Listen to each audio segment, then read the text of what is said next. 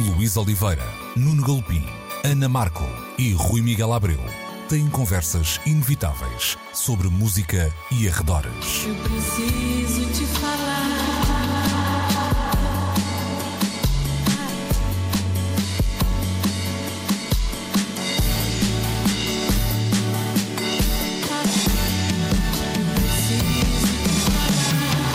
Agora na Antena 3. Precisamos de falar. Muito bom dia, cá estamos nós para mais uma edição de Precisamos de Falar. Comigo Luís Oliveira, com o Nuno Galopinho, o Rui Miguel Abreu e a Ana Markel, como sempre então, ah, na hora do refogado na Antena 3 aos domingos e também sempre disponível em antena3.rtp.pt e no RTP Play. Vamos começar esta semana por um, Bob Dylan. Uh, o Sr. Dylan vendeu o seu catálogo inteiro, com cerca de uh, seis centenas de canções, ao grupo Universal, naquele que é considerado um dos maiores negócios de sempre nas últimas décadas no que ao publishing de canções diz uh, respeito. Acontece que Dylan gosta dos seus contratos como gosta do seu café, ou seja, negro, impenetrável e misterioso, ninguém sabe ao certo que valores estão aqui um, envolvidos, mas uh, aponta-se para um, algo uh, próximo dos 300 milhões de dólares, embora haja aqui uma, uma margem muito grande, há quem fale entre os 150 e os 400, portanto vamos apontar aos 300 também, mais milhão, menos milhão. Nós vivemos bem com isso, não é? Parece que estamos a falar de futebol. É, não é? Também uma cláusula de rescisão. É, do- mais, é mais algo como mais centena de milhão, menos Ou isso, de mais, milhão. exatamente, mais 100 Então vamos, milhões, menos 100 coisas, milhões. então vamos dizer coisas que ninguém percebe, vá.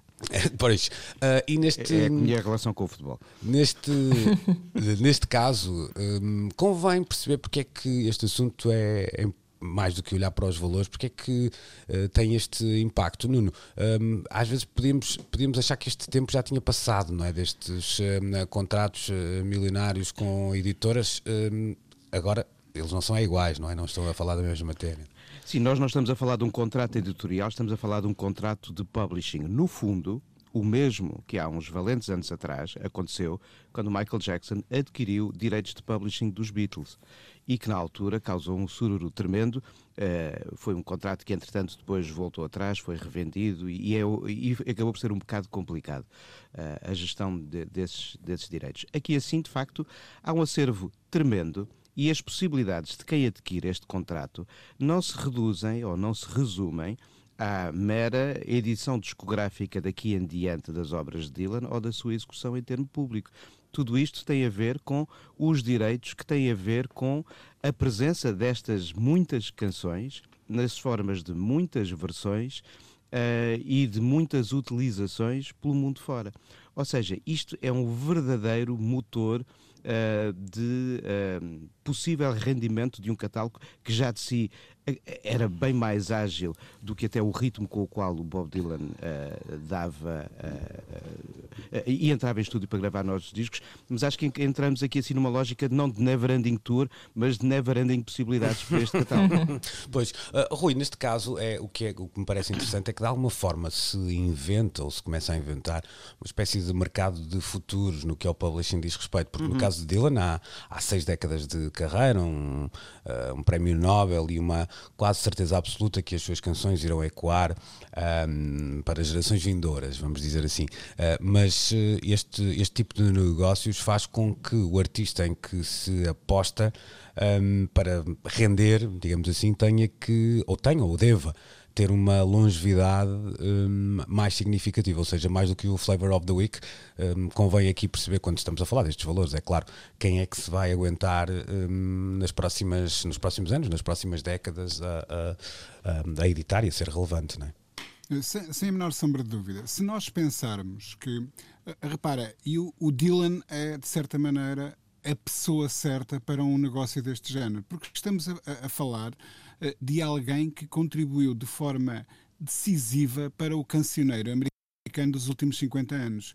Se tu pensares que o Dylan é um dos inventores desta coisa moderna chamada música pop, vá lá, eh, à falta de melhor termo, um, e que para o fazer ele olhou para um, o grande cancioneiro americano folk, eh, que na sua grande parte um, tinha bases tradicionais um, e, portanto, não gerava direitos digamos assim, estava em domínio público. Uh, ele que olhou para a Anthology of American Folk Music como uma espécie de molde para projetar a sua própria ideia de canção no futuro. E agora o que o Dylan, como os Beatles de resto, um, uh, fez foi oferecer ao mundo, às gerações vindouras, uma maneira de pensar na, na, na canção como essa arte eternamente renovada, etc. E ao fazê-lo, ofereceu, eu, eu, não sei quantas serão, mas 400 canções ou qualquer coisa do género. 600. 600, 600 canções um, uh, eh, que, que, que vão continuar a ser cantadas por décadas, tal como hoje Uh, nós continuamos a cantar uh, uh, e continuar, basta olhares para, para os discos que vão sendo lançados nas mais diversas zonas musicais, do jazz à clássica, etc. Um, por exemplo, estamos em plena época de Natal. Uh, todas estas versões de canções de Natal estão a gerar dividendos para alguém. Houve alguém uhum. que escreveu estas canções, escreveu os arranjos, que os interpretou. Uh, e isso gera dividendos. O que o Dylan fez foi criar uma obra, um corpo de canções que vai continuar a ser revisitado por décadas Porque e décadas. No caso dele, décadas. o Natal é quando um homem quiser, de facto. Não é? Não, Tal sim. E, aliás, temos um romance. E ele, tem, e ele tem um belo disco de Natal. Sim, exatamente. É verdade. Há um romance de, do, do Nick Hornby que explica mais ou menos isso como uma canção de Natal, não é? É verdade, é verdade. Exatamente. O About the Boy, não é? Exatamente. Sim, exatamente. ele vive de uma canção. Uhum. Exatamente. Uh, e no caso de Dylan, é bom que se diga, e aqui nem, nem sequer é uma piada eh, infeliz sobre uh, eh, um, os, as, as, suas raízes judaicas, mas é alguém que sempre teve muita facilidade em fazer dinheiro, ou seja, nunca. Uhum. Sim, sim. Não, não e nunca teve pruridos. É isso, nunca teve pruridos, não, uhum. não tanto assumindo, digamos assim, esse, esse lado de entrepreneur, vamos dizer assim, mas uh, money makes all go around e o Sr. Dylan sempre percebeu uh, isso. Ana, ias acrescentar alguma não, coisa? Não, eu, eu ia só meter aqui uma colherada que me parece interessante nos tempos que correm, que é, porque tu dizias Luís, que pronto, é preciso teres a certeza, não é? De que é preciso teres um recuo crítico que te permita uh, afiançar da intemporalidade deste artista em quem estás a investir, não é? Em cujo o espólio estás a investir. Mas hoje em dia acontece uma coisa que não acontecia antes, que é os cancelamentos. Cancelar artistas. Um, estou a pensar, por exemplo, em Michael Jackson. Uhum. Um, a obra dele não vale de todo o mesmo que valia antes das acusações de pedofilia e daquele documentário da HBO em particular. Um, o que me parece interessante, porque um negócio deste, desta envergadura torna-se um pouco mais arriscado a partir do momento em que de um dia para o outro não descobriremos nenhuma careca Bob Dylan, espero eu, mas um artista pode cair em desgraça por não haver uma separação hoje em dia da obra e do, e do seu autor. Sim, Foi só isso que me ocorreu. Sim, é esta, estas não. questões da futurologia, de facto, hum. são sempre. Eu, só, eu quando estava a apontar são, isso, falava mais do. Claro, mas. Do isso, valor musical, do valor da música. Exatamente. Claro. Eu estava a pôr o 50-50. Mas seja... eu creio que não, não havia isto antes, ou seja, tu sabias uhum, perfeitamente claro, que os Beatles sim, iam ser sim, para sempre. Claro. Que, eh, claro. E agora, de um momento para o outro, por causa da opinião pública, uhum. de facto, a obra perde valor. Mas o que eu é estava a tentar, eu estava a tentar colocar aqui uma, uma relação de, uh, isto deixa lá ver se me faz sentido, de preço-relevância, no sentido de uhum. este é um, um, um, acordo com um valor muito uh, significativo. Sim, sim, Provavelmente, claro. se a Universal ou a Sony quiser fazer o mesmo com o artista emergente, pagará um, bem menos. Hum, de acordo, uh, e, claro. e, será um grande negócio se esse artista, passado 10 anos, se, se se, relevar, se revelar uh, gigante e muito relevante. É claro. É isso que eu estou a, a esse. Claro, claro, claro. Mas tens toda a razão, é esse, há esse risco que de facto não existia. Parece uma aposta segura é e de repente deixa é verdade, é verdade. de ser, não é? É uma aposta segura pela solidez da carreira, pelo volume da obra. Um outro uhum. exemplo, uh, lembram-se quando, em finais dos anos 90, o David Bowie uh, vendeu em bolsa o direito de utilização de, do que era a sua obra gravada até 1990. Uh, durante um intervalo de X anos, não me recordo exatamente durante quanto tempo eh, era vendida, era cedida esse direito de utilização, o valor obtido na altura foi de 55 milhões de dólares. Uhum. Pois, uh, e pois. muitas das reedições e muitas das ações que vemos em volta de Bowie têm a ver não só com a gestão do arquivo e do catálogo, mas também das possibilidades levantadas por quem investiu desta maneira nele. Uhum, claro. Rui, Sim, ias acrescentar. Eu, eu- sim, eu ia dizer, e vai até de encontro ao que o Nuno estava agora a explicar. Hum, reparem, todos estes artistas, e já aqui mencionámos os casos do Dylan e agora do- dos Beatles e, e- e do Bowie, hum, quando assinaram arti- eh, eh, eh, contratos na, na- na sua, nos inícios de carreira e até mesmo quando os renovaram em, em épocas hum, de expansão da sua marca artística, digamos assim, hum, o mundo não era o que é hoje. Uh, e, portanto, não havia, por exemplo, aliás, há, há para aí, eu estou-me a lembrar dos De La Soul, uh, muitos artistas com um, contratos embrulhados porque não, simplesmente nunca previram que um dia existisse uma coisa chamada streaming. O que eu acho que estes contratos com estes valores astronómicos uh, já traduzem é que há gente a pensar em futuros que nós nem sequer conseguimos imaginar. Claro. Ou seja, ah, há de certeza gente a pensar em maneiras de fazer render a obra do Dylan de maneiras que nós nem sequer conseguimos imaginar. Porque ah, de uma coisa podemos ter a certeza, já não é apenas hum, de ir cobrar um cheque ao jovem artista que resolve fazer ah, uma, Uma versão. versão do Claro, All Along claro. the Watchtower ou, ou qualquer coisa qualquer, ou de um outro clássico qualquer hum, do, do, do Dylan, do Lay Lady Lay, ou sei lá, o que for. Hum, já não é apenas disso que se trata, já nem sequer é apenas de direitos de sincronização, porque sabemos que o Dylan ah, tem um- um- muita saída para séries de televisão, etc. Hum, eles devem estar já a imaginar coisas que não nos passam pela cabeça em relação à forma como a música vai poder ser rentabilizada no É Sem dúvida nenhuma, eu estou, estou a ver perfeitamente um, um festival que vai florescer em Marte daqui a 50 anos, no início da Estação das Monções, chama-se Blowing in the Wind, e, e só a- as vendas de direitos da utilização do nome a Marte e aos marcianos justificam Pumba, cachim, Cachim. Verdade, para- só para terminarmos esta conversa e para que o nosso.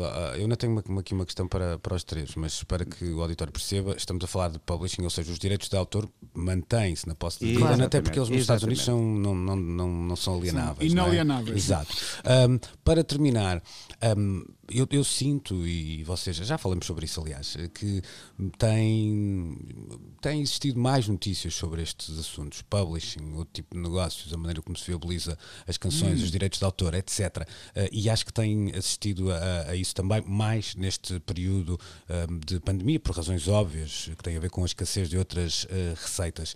Ah, a minha pergunta, eu tenho aqui uma, uma opinião, mas queria ouvir-vos primeiro. Ah, sentem que isto também está a acontecer na música nacional, ou seja, essas questões mais aqui e ali até burocráticas e, e- e chatas e até menos desinteressantes do ponto de vista ah, criativo passaram a estar mais no léxico dos, eh, dos criadores em, em Portugal nos últimos meses. Eu tenho a consciência de que muitos dos músicos portugueses hoje em dia estão muito mais atentos à gestão dos seus catálogos e às possibilidades que lhes são colocadas nas várias formas de utilizar a música do que há uns 30, 40 anos atrás. Um dos primeiros músicos que eu vi a estudar leis ao mesmo tempo que estudava maquinaria para pensar eh, o, como é que eu vou fazer a minha música ser escutada e, e- e nela encontrar um futuro profissional, foi o Rui da Silva, dos Underground Sound of Lisbon, ainda era técnico de som na TSF, quando eu o conheci, e o Rui tanto lia sobre as máquinas que ia utilizar nos USL, eh, como lia também sobre as possibilidades que então eram colocadas aos músicos. Passaram anos e acho que hoje todos eles estão muito mais cientes da- do que está para além da própria criação, do que está ao alcance da gestão das suas criações. e agora o agora, carteiro tocou. Força, força, força. clássico. Mas, mas Ana, deixa, é que o, o, o Nuno metia nos últimos anos, eu metia nos últimos meses. eh, Não, na verdade, eh, nos últimos meses, mas, mas também percebo nos últimos anos. Nos últimos anos, porque eu acho que há um discurso mais pragmático e mais de, de proletário, vá por assim dizer, por parte dos músicos. E acho que tem a ver, pré-pandemia, tem a ver com estas novas. eh, toda, toda esta mutação que o mercado eh, sofreu, desde downloads ilegais até ao streaming legal, etc. E depois é isso, e depois é a questão da pandemia. O que eu noto é, é, é muito menos margem para, hum, para o artista etéreo e, e lírico. E é muito mais uma sensação de necessidade de produção, estratégia, eh, até em relação a esta coisa de como é que nós vamos, uh, uh, vamos lançar um álbum, vamos lançar singles, nós falamos muito disso aqui, lembro dos os Best Youth dizerem que não lhes interessa tanto lançar um álbum, vão lançando músicas à medida que as vão fazendo, ou seja, isto são tudo um bocado maneiras também de uma pessoa gerir a sua carreira de uma forma muito mais pragmática do que acontecia anteriormente, isso sem dúvida. Pois. Rui, e num, num, cenário um bocadinho, num, num ecossistema um bocadinho mais pequeno, isto tem mais uh, relevância. E eu, eu, sinto, nós já falamos sobre isso, até não é? Tu também percebes que os artistas hoje, até porque a realidade entrou, uh, não, é, não é pelos olhos dentro, é pela conta bancária dentro. Percebe-se. Hum. Exatamente. Não é? E Exatamente. portanto há uma necessidade mais do que só uma, uma vontade de explorar uh, novas fontes de receita. Uh, Tu tens toda a razão quando uh, sentes que o debate uh, começa a desmontar as engrenagens de, uh, tradicionais desta indústria. Eu vejo, por exemplo, nos últimos meses no Twitter discussões aparecerem sobre o que é que é, o que é, que é um disco de ouro, porque é que aquele artista teve disco uhum. de ouro e eu não tive disco de ouro, um, porque é que os artistas, eu estou a falar de artistas portugueses, atenção, e de debates na esfera um, musical portuguesa porque é que os artistas que estão a assinar contratos com a Sony ou com a Universal uh, têm instantaneamente as suas uh, contas de Instagram certificadas?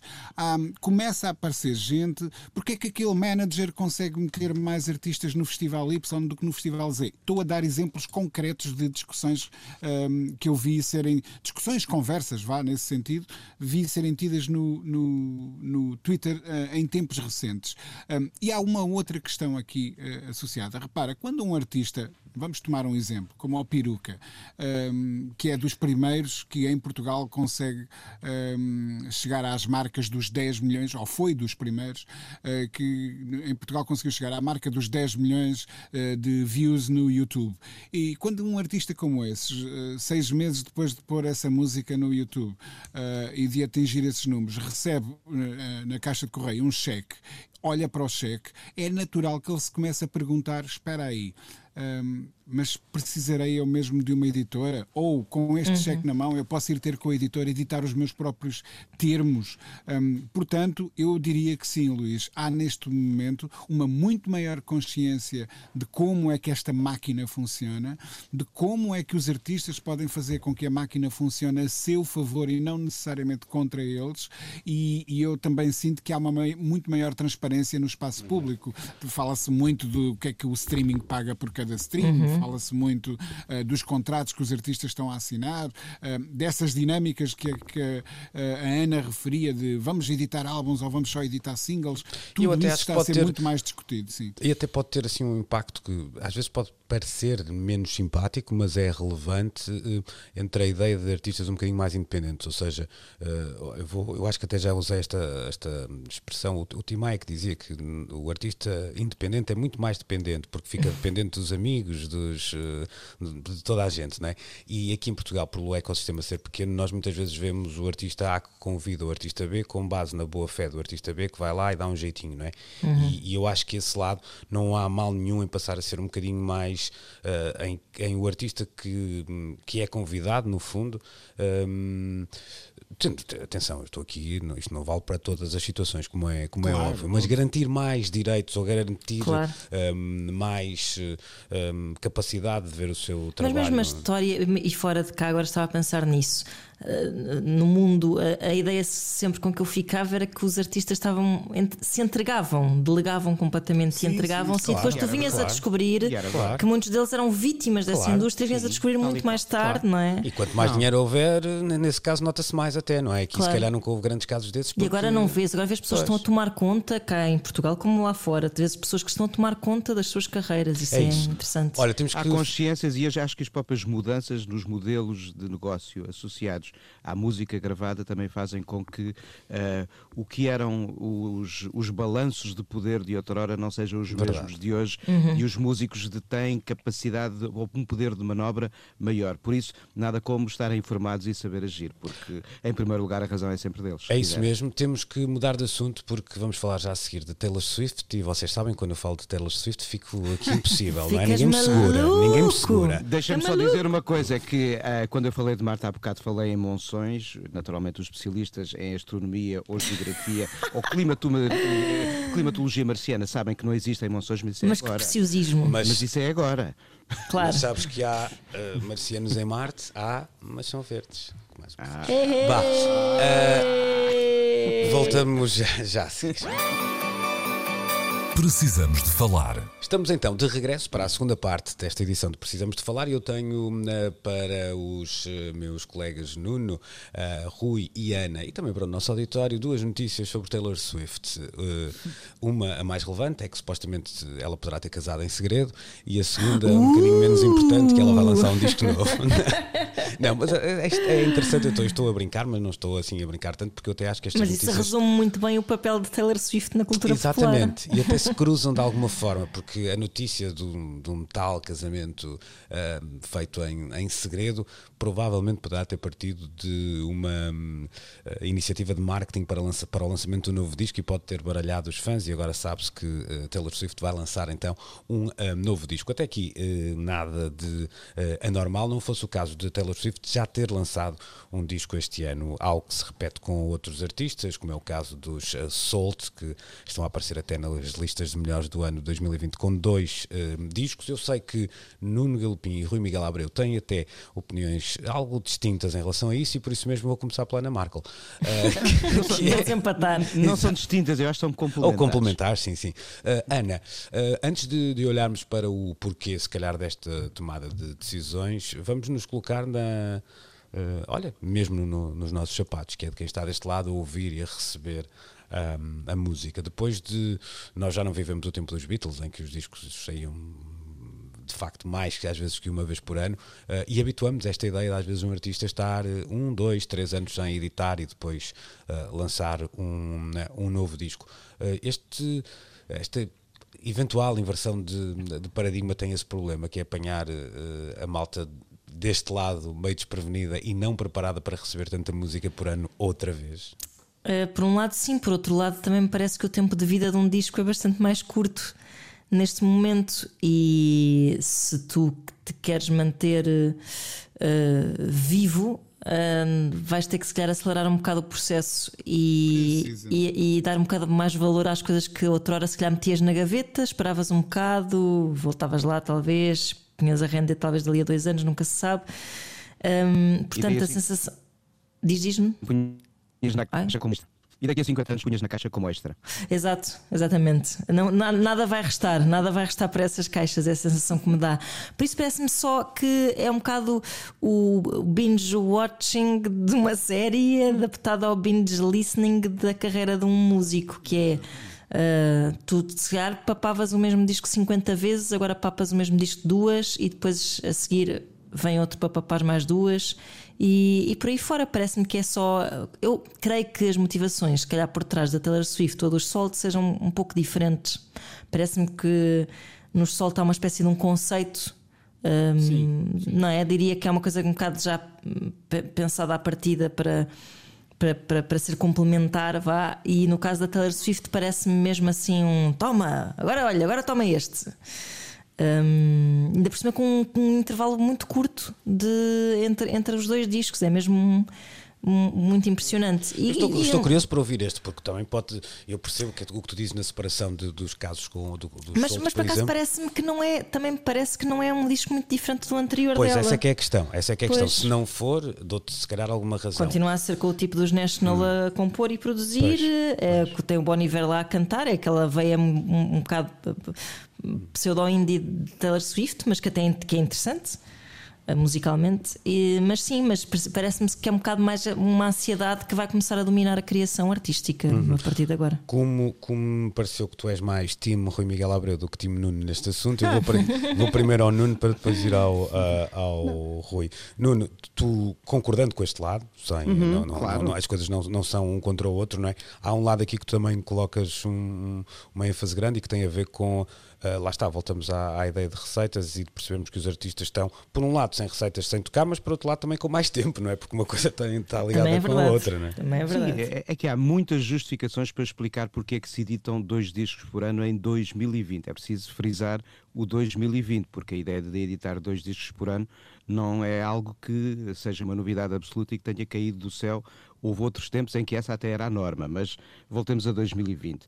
A Ana levantou já é, é, estas questões. Eu, eu acho que, uh, o, continuando ainda na linha de pensamento do que a Ana estava a dizer, o, os intervalos de atenção, os espaços de atenção do consumidor de música hoje em dia são mais apertados, são mais cursos, mais curtos, um, a necessidade de satisfação com algo que venha logo a seguir acho que é maior. E isso também tem muito a ver com o acesso à oferta, que torna que qualquer coisa que eh, de repente apareça ao nosso lado seja também passível de ser consultada, escutada e nós largamos isto para consumir o próximo. Ou seja, quando tinhas uh, uma, uh, uma velocidade de acesso diferente à música, ela acabava por poder viver contigo mais tempo. E então esta, este aumento ou este potencial de concorrência que faz com que a satisfação possa continuar a 5 centímetros de distância no disco que está mais perto, também pode ser uma razão pela qual alguém coloca cá fora nova música para que a nova satisfação seja consigo e não com o outro. Há aqui um lado concorrencial. Uhum. Mas depois também há a estrada, de facto. Quando, quando uh, as lógicas da estrada, e não podemos deixar de ter em conta que nos últimos anos se os discos deixaram de ter até um intervalo uh, ou ciclos de vida anuais, foi porque as digressões se transformaram em uh, verdadeiras campanhas de dois ou três anos, com uma primeira fase em teatros ou arenas, depois os festivais e depois mais qualquer coisa. A estrada passou a ocupar muito tempo na vida de rentabilização de um álbum. E por isso muitos discos passaram a, a, a viver entre si eh, espaçamentos muito maiores do que aqueles que até aqui se conheciam. Há várias razões para explicar porque é que se editam dois álbuns num ano, mas o facto de não haver estrada é uma delas. É claro que entre quem editou já dois discos este ano, nem todos fazem estrada. Nem todos são, como o Rui chama muito bem, os papas estradas, porque de facto há quem viva sobretudo disso. Mas uh, a ausência de fontes de rendimento exteriores Uh, não é? Faz com que aquela seja uma delas. E, naturalmente, uh, além do lado criativo, que existe, e ainda bem, há também a rentabilização, porque isto é uma arte, mas também é um trabalho. Uhum. Uh, Rui, de alguma forma, nós falamos desse assunto aqui, um, estes, estes lançamentos mais apertados no tempo uh, dão razão ao. dão razão, entre aspas, Uh, mas vão ao encontro do que dizia o, o CEO da, do Spotify há uns tempos atrás, não era? Que era essa ideia hum. de quase uma, uma necessidade de, uh, de alimentar o hamster de, de, de, alguma forma, no que ao content diz respeito, sendo que os artistas poderiam estar mais perto dessa necessidade de lançar mais coisas, mesmo que muitas vezes menos elaboradas, do que estar 3 ou 4 anos à espera de lançar um novo disco. Eh, sim, uh, ele uh, pode ter-se expressado muito mal, mas eu acho que traduz aquilo que passou a ser um novo paradigma na maneira como nos relacionamos com a música. Repara, eu comparo muito a ideia da, da, da música e, e dos formatos em que a música é apresentada com, com a fotografia. Eh, se nós antes tínhamos uma estante, uma prateleira onde guardávamos a nossa coleção de discos, tal como tínhamos um álbum de fotografias onde íamos guardando as mais preciosas fotografias da nossa vida, eh, eventualmente com algumas a, a, a conquistarem direito a figurar na parede da sala. Um, e hoje todos temos telemóveis com memórias uh, de muitos gigas que permitem ter milhares de fotografias, uhum. a maior parte das quais nós tiramos e, e tirando o momento em que as tiramos e os 5 minutos que seguem, nunca mais voltamos a olhar para essa fotografia. É a nossa relação com a música passou a ser mais ou menos igual. Uhum. E os artistas. Perdão. E os artistas sentem que para uh, se manterem relevantes têm que estar continuamente a tirar novas fotografias uh, para seguir a analogia, não é? Uhum. Uh, que já não basta lançarem uma, uma música que vai passar a figurar num álbum que nós vamos revisitando ao longo da nossa vida. Isso já não funciona assim. Resta saber se isso é faz isso... deles, eh, se calhar, um bocadinho menos fotógrafos e mais Instagrammers, não é? É, é, é um bocado ora, por aí. Tu, tu, repara, eh, até um Papa Estradas, como eh, o Nuno estava a referir, como o Bruce Springsteen, reparem como o ritmo de edições dele tem aumentado nos últimos anos. Uhum. Um, como, como essa ideia de que se queres continuar relevante, tens que continuar presente. Essa é uma ideia inescapável neste momento. Eu acredito nisso. Deixa-me juntar aqui um, um, assunto e que tem a ver com um destes artistas, Bad Bunny, uh, que não só consegue, uh, consegue não, não só faz o mesmo, também com dois lançamentos uh, muito encurtados no espaço de tempo. O, último deles tem até um nome que eu quero perceber. Algo irónico. Exato, é? vamos lá perceber quão irónico é o. É, como é? É o último tour del mundo, não é? Exatamente. É assim. e conseguiu chegar a número 1 um, uh, na tabela da Billboard pela primeira vez. Um, uh, um, um, um, artista a cantar em castelhano, no caso, a chegar então ao número 1 um da Billboard. Este... E o mais ouvido no Spotify também, é o primeiro artista na, na não, que não, can, não cantando em inglês, sim. Uhum. Sign of the Times, Sign of the uhum. Times. Para, exatamente, para além deste Sign of the Times, eh, ou melhor, achas que também de alguma forma o Bad Bunny vai ter que aproveitar este momento e, e daí os lançamentos uh, importantes, não tirando aqui a, a relevância, ou, ou, quer ao movimento, quer ao artista, mas uh, de alguma forma percebe que esta é, esta é a altura dele, portanto vamos lá cavalgar esta onda? Estás-me a colocar a pergunta a mim? Sim, sim, sim. sim. essa será eu, eu, quero ser, se calhar, um bocadinho hum, menos cínico do que às vezes consigo ser. A minha pergunta acreditar... é cínica, é assumidamente cínica. Pronto, exatamente. É, é, eu, eu quero acreditar que há ali um genuíno, real e honesto impulso artístico. Hum. Os dois discos que ele lança são muito diferentes entre si um, e, e, e, ele acaba por quase estar. Um, contrariar aquilo que se calhar seriam expectativas. Uh, o Yo Hago Lo Que Me Dá en La Gana é, era um disco um, com características muito particulares, teve um tremendo sucesso e se calhar quando toda a gente estava à espera que ele replicasse a fórmula sem, uh, sem pensar muito, uh, ele faz um disco que é diferente e que explora outras nuances da, da, da, da sua forma de expressão. E eu acho que na base de cada um dos lançamentos, e isso é que eu acho extraordinário, na base de cada um dos lançamentos do Bad Bunny está uma muito honesta e muito profunda hum, questão artística. Agora, é óbvio que ele tem noção do impacto que ele consegue obter uh, dessa forma. E há outra coisa muito curiosa aqui, não nos esqueçamos que o Bad Bunny é um artista independente, poderá ter contratos de representação e distribuição com majors, mas ele é, é dono do seu próprio destino. E, portanto, ele, lá está, ele faz o que lhe dá na real gana. Uh, e isso é admirável que em 2020, perante a voracidade da máquina pop, uh, continue a acontecer. Uhum. Eu às vezes pergunto-me assim: será que no futuro vai haver músicos velhos? ah, é verdade. Oh, Ana, quando tu dizes isso, eu às vezes pergunto-me assim, eu imagino, quando é que ela no dia a dia senta-se senta na sanita e pensa isto, está a tomar banho, está, está-se a vestir e diz, hum, Epá, olha, quando é que isso acontece já agora? ah, ok, ok, pronto. Estou, estou a ouvir música nova okay, e okay, estou a pensar isso, pronto. Okay, Será que vai haver músicos velhos? Young is the new old. Angustia-me. Podias ter aí uma. Como é que tu mantens este ritmo? Percebes? Não, Como é que tu. Eu só estava naquela, vá lá, queres ver que ela tem 10 minutos para, por dia para pensar nestas questões que vão influenciar a humanidade. Claro. Olha, então deixamos para trás el um, malo conejo uh, e, e, voltamos já a seguir para, uh, ora, para boas notícias que não chegaram a ser, no fundo é isso. Precisamos de falar com Luís Oliveira, Nuno Galpim, Ana Marco e Rui Miguel Abreu.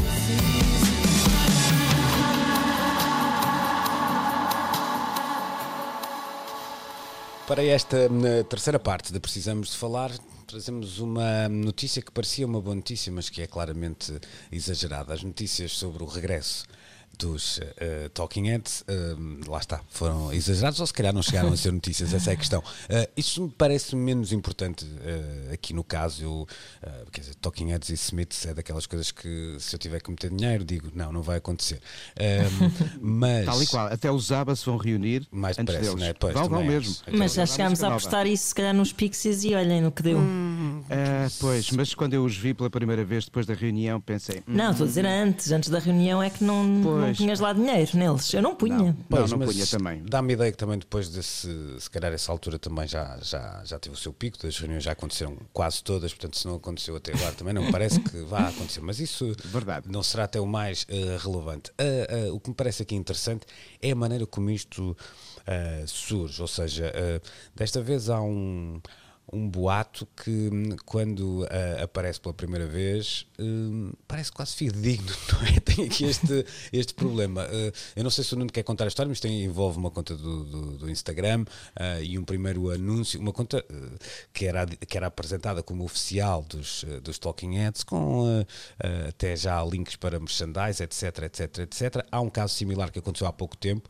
ah, com os Rage Against the Machine, portanto esta ideia de ah, apresentar ou dar ah, a notícia de uma reunião improvável via rede digital não é, não é o que não é aqui o que é hum, relevante ou inovador.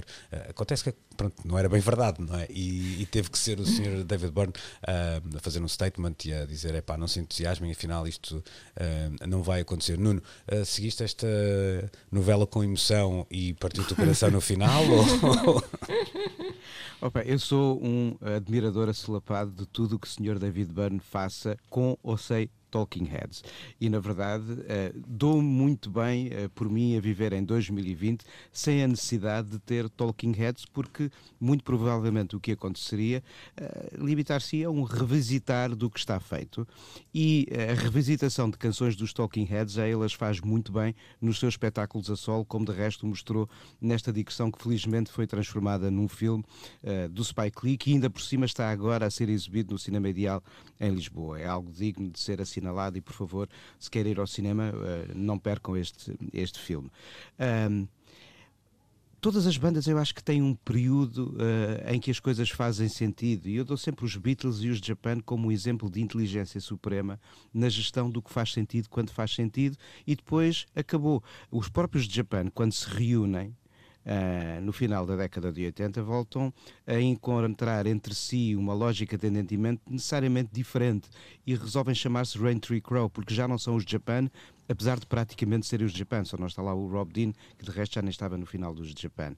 E o mesmo acontecerá com os Talking Heads, o Saxon Violins, que é a última canção que eles editam, se não me engano, surge pela primeira vez na banda sonora do Until the End of the World. Exatamente. Uh, isso é há quanto tempo? Uh, 90? 91? 90, 91, pai. Passou um mundo e durante este mundo o David Byrne uh, descobriu geografias e aventuras que o fizeram acrescentar muito àquilo que era o David Byrne dos Talking Heads, que já por si era muito. Uh, os restantes ainda se formaram durante um tempo para formar uma banda chamada The Heads, que editaram um disco absolutamente inconsequente absolutamente inconsequente, ninguém se lembra dele.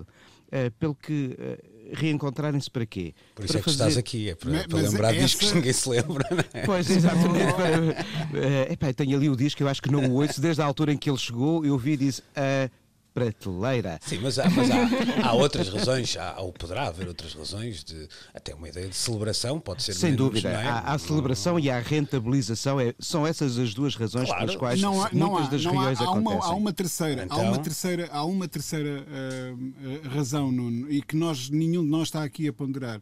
Um, o Nuno disse que é um grande admirador de tudo o que o Sr. David Byrne faz, com ou sem ah, Talking Heads. Eu sou um, E, e em grande- som e na escrita, em som e na escrita.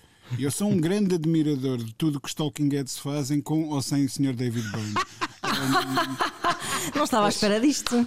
Bravo, muito bem, muito bravo. bem. é. Estás a ver o jogo da complementaridade? Por acaso Esse- eu estou mais. esse- Olha, desta vez sou time Rui nesse, nesse caso. Mas, mas, quer dizer, eu estava aqui a dizer, atenção, que é. Eles, eles fi- fizeram, nomeadamente, os incríveis Tom Tom Club e não precisaram É do David Byrne para isso. verdade. O terceiro- a terceira razão que eu estava aqui a evocar é uma questão de justiça, porque reparem, ah, os Talking Heads foram. ah, Obviamente que David Byrne é o grande timoneiro, um criativo incrível, ninguém tem a menor sombra de dúvida sobre isso.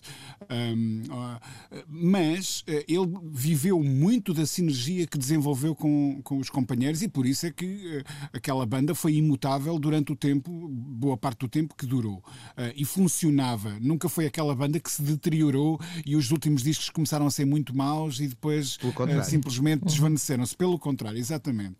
Um, e e o, o, e há aqui um, um lado que é a, a, pura injustiça a que o David Byrne está a submeter os seus antigos companheiros, porque ele consegue ter uma carreira a cantar músicas dos Talking Heads, mas de facto os Heads nunca poderiam ter uma carreira a cantarem as mesmas músicas sem o Sr. David Byrne, porque faltaria lá esse elemento primordial. Portanto, eu parece-me que por esta altura é um bocadinho uma teimosia, havendo a vontade, um, o, o, David Byrne não querer um, se calhar, uh, colocar nos bolsos dos seus companheiros o conforto económico que ele tem e que lhe permite dizer não. Epá, um, mas isso é uma questão é muito uma... delicada. Não, não, não, não, é, Rui, é. Rui, Rui, Miguel Abreu acabou de fazer uma chantagem emocional com David Byrne é que eu nunca tinha. David, se nos estás a ouvir. Exatamente, isto foi. Epá, isso é rebuscado do ponto de vista. Eu percebo. Epá, acho um pouco, porque, não, não, porque ele quer dizer, ele apesar de tudo. Nisto. Sim, mas apesar de tudo, é um, é um, é um indivíduo com. Mas não é, não é disso que trata seja, o livro. Eu acho que, do, do eu acho que o problema, o problema, o problema é sempre isso em relação a um vocalista, não é? Um líder de banda é, de colocar-se á sempre essa questão, não é? Não diretamente com David Byrne, mas com qualquer vocalista que não esteja para aí virado. As razões pelas quais ele não quer voltar, segundo a notícia, são assim muito Uh, pronto, já, pá, não faz sentido, estamos a chafurdar na nostalgia. Mas então porquê, uh, que, ele tem, uh, porquê que ele em tocar o repertório? Porque não quer. Tens, está, está, no seu direito, pela mesma razão. Tens razão. O Phil Collins e o, e, o, e o, Peter Gabriel lidam de maneira diferente. Mas é que ele tem outro. Genesis. Mas é que ele tem, e depois ele tem mais obra além dessa, ou seja, o David o problema, tem, a obra problema do resto dos Talking Heads é que estavam, estariam condenados a, a, tocar só música dos Talking Heads. Ele, enquanto David Byrne, tem todo um, um catálogo e depois, de vez em quando, lá. E ele, e alargou muito para lá das fronteiras. Ele parte do que é o espaço de trabalho dos Talking Heads, mas ele alarga substancialmente os, os terrenos de manobra da sua música, seja ao lado do Brian Eno, lá está, isso vem ainda das experiências com com os Talking Heads, mas depois uh, as experiências ao lado do, do, Robert Wilson no Knee Plays, com o Philip Glass também e por aí adiante. O... Olha, eu queria perguntar-te, Nuno, que estás aí a, estavas a, a, falar, a dizer, falar eu, eu como ido, pessoa que viu tudo de David Byrne, se viste uma, uma curta de que eu só uh, soube que assistia ontem à noite, chamada Temporary Color. Conheces isso? Não, essa é a curta que eu não vi, pronto. Pronto, porquê? E deixa-me só meter esta colherada, porque isto vale mesmo a pena. Há um novo, uma nova série documental no Netflix, no, HBO, assim aqui é na HBO, de um tipo que eu não conhecia de lado nenhum, chamado John Wilson. A série chama-se How to with John Wilson. Pá, e é das, das, dos objetos televisivos mais peculiares e interessantes que eu vi nos últimos anos, assim sem tirar nem pôr, yeah. assim ao nível de, do documentário. E fui explorar, e a única âncora que encontrei foi precisamente que John Wilson realizou uma curta-metragem chamada Temporary Color com David Byrne, cuja sinopse é um uh, em inglês faz mais sentido. A True Crime Concert Doc about David Byrne and Two Escaped Convicts. Ou seja, um documentário concerto de crime real sobre David Byrne e dois uh, fugitivos, dois presos em fuga. Olha, parece-me tudo muito bom. Depreendo... Eu quero ver tanto isso como as seis novas séries que, de Star Wars que foram anunciadas esta semana. Depreendo das, Olha, palavras de, depreendo das palavras da Ana Markel e também das de Rui Miguel Abreu que David Byrne é filho da curta neste, neste caso, não é? Neste caso. Bom, Uh, olha, vamos para não fazer... eu, eu, eu, até fui, eu até fui à Roundhouse em Londres tocar a casa naquela instalação do David Byrne ah, há uns tempos. A, a fanzoquice chega a esse ponto. Deixem-me só, para não te fazermos outra pausa, até porque já não temos eh, muito tempo, eu queria juntar aqui uh, um outro assunto e que tem a ver com outro concerto que não vamos ver em 2021, para além dos Stalking Acho que, esse, é... acho que esse é o primeiro episódio de várias Ok, era aí mas... que eu queria chegar. Nick Cave cancelou a, a, digressão, tinha datas também em, em Portugal o Nuno tem um efeito dominó ou mais uhum. do que isso até é uma ideia ou seja, não, não tem a ver com a necessidade de cair uma peça, achas que é mais uma, uma evidência, é isso? Acho que tem uma, é uma evidência que tem a ver com a consciência de que o, as agendas de 2021 em termos de saúde pública não vão ser tão otimistas como aquelas que há uns meses nós conjeturávamos a partir do momento em que houvesse uma vacina. A distribuição uh, e as campanhas de vacinação vão demorar mais tempo do que uh, muitos de nós pensávamos aqui há uns meses pelo que o retomar das agendas regulares de concertos como outrora, mesmo que haja diferenças de comportamentos, e já percebemos que é possível que o, o, o futuro não seja exatamente igual, igual em todos passado. os países. E, e, aliás, eu acho que a questão aí dos países pode ser muito eh, relevante, ou seja, é pensar uma é. digressão implica que tu estejas em 3, 4, 5, 7, 10 países em, num mês. Portanto, é bom que esses países tenham condições sim, similares naquela altura, não é? Isso não e é uma há, garantia. Há, muita, há, há, muitas iniciativas que terão provavelmente de repensar a, a, a, sua forma de funcionar, até mesmo os Jogos Olímpicos agendados para o verão de 2001 em Tóquio. Já, por exemplo, a Eurovisão ponderou a existência de quatro cenários possíveis para se realizar, um deles eh, sem ninguém até em palco eh, cada país podendo enviar a sua participação por vídeo. Isto não é uma digressão. Uma digressão uh, de um artista prevê que estejamos no espaço a partilhar eh, o ar com ele, ao mesmo tempo que ele nos dá a ouvir a sua música. Hum. Uh, o, Dave, o, o, Nick Cave é um homem sensato, já o sabemos. Uh, e joga pelo seguro porque provavelmente estaria a fazer esta mesma este reagendar ou este cancelamento daqui a 3, 4, 5, 6 semanas quando começar a parecer mais evidente para tudo e todos que nem todos os países vão ter um, eh, evoluções ao mesmo ritmo em todo o mundo uhum. em 2021. Há, há, há aqui, eu não quero levar isto para o lado uh, da saúde, não, não, não tenho conhecimentos nenhums e o único conhecimento que tenho é perceber que há pessoas que não têm conhecimento nenhum e que falam demasiado sobre isto. Um, Verdade. Mas uh, o que queria dizer é que há, há, aqui um feeling, e vou sublinhar a palavra feeling, é só isso, que, que, estamos perto, da, ou começamos a estar perto da, da, reta da meta, portanto também há uma.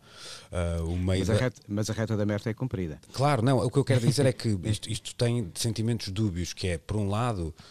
Um, parece que os riscos que se corram agora, e não estou a falar apenas de riscos uh, de, saúde. de, saúde. estou a falar até no, no risco de montar uhum. uma, uma coisa que pode depois não ir para a frente. Uh, esses riscos parecem desnecessários porque está quase a chegar aí o virar da claro. página. Por outro lado, não deixa de haver um, um desacelerar de algumas preocupações, como quem diz, é pá, o, o futuro fixe está já um, ali ao lado, não é? Portanto, nós vamos viver assim um, um período de tempo uh, que eu acho que vá, vamos lutar, muitas vezes até contra nós próprios nesta.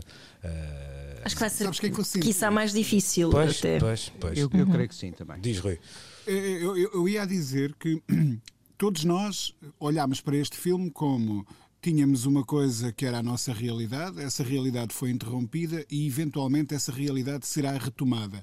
E acho que nunca pensamos numa espécie de um degradê de uhum. regressar à coisa muito devagar. O que eu acho que muito provavelmente este uh, sinal dado de forma muito clara pelo Nick Cave significa é que 2020 foi o ano em que tudo terminou e tudo foi silenciado.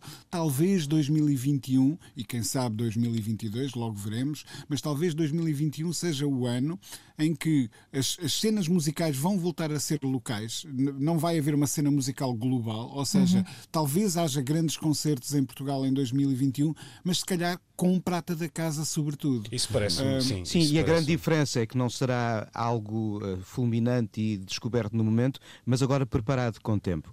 Ou seja, as grandes digressões internacionais creio que podem começar a ponderar a estrada a partir de 2022 corra tudo bem. E 2021 está aí assim à disposição de quem internamente quer pensar estruturas, campanhas. É, é engraçado, eu, eu, queria guardar isto até para um, se calhar porque acho que podia dar um bom tópico de conversa, mas uhum. pensando no que vocês dois estavam a, a dizer, todos os anos a, a, BBC faz uma coisa, uh, no fundo é lançar as bases para o ano seguinte, não é? O, o sound off, neste caso sim, será sim, sim. O, o, som de 2021. E aquilo começa com uma shortlist e depois eh, chega-se a, a, uns nomeados mais, mais curtos. Um, da, da primeiríssima lista de short, da, da primeiríssima shortlist desses artistas, só três é que tinham feito um, digressões como headliners, ou seja, todos os, todos os outros nomes eram uh, artistas, claro que o contexto britânico é diferente, mas que tinham apenas feito primeiras partes uh, de outras bandas uh, quando em digressão. Porquê? Pela razão lógica de não terem tido a oportunidade de o fazer um, em, em 2020. Uh, e, e, pronto, isso também no que, no que ao aparecimento do novo talento a, a, breve traz, portanto eu percebo essa ideia do Rui, concordo em absoluto, embora eu sinta que hum, a cena local vive também às vezes o fervilhar do novo talento e esse novo talento no último ano teve mais dificuldade em meter a cabeça de fora, não é? Eh, porque, hum, pronto, porque se mostrou menos, porque se mostrou, uh, mostrou menos. Entretanto, parece-me que o Nick Cave deve precisar agora, de, de processar a nova realidade e deve-lhe parecer que o disco que lançou está completamente desatualizado no mundo que temos hoje. Mas o que, ele diz, o, que, o que ele diz na conversa com os fãs há pouco tempo é de que se calhar está na altura de fazer um disco novo.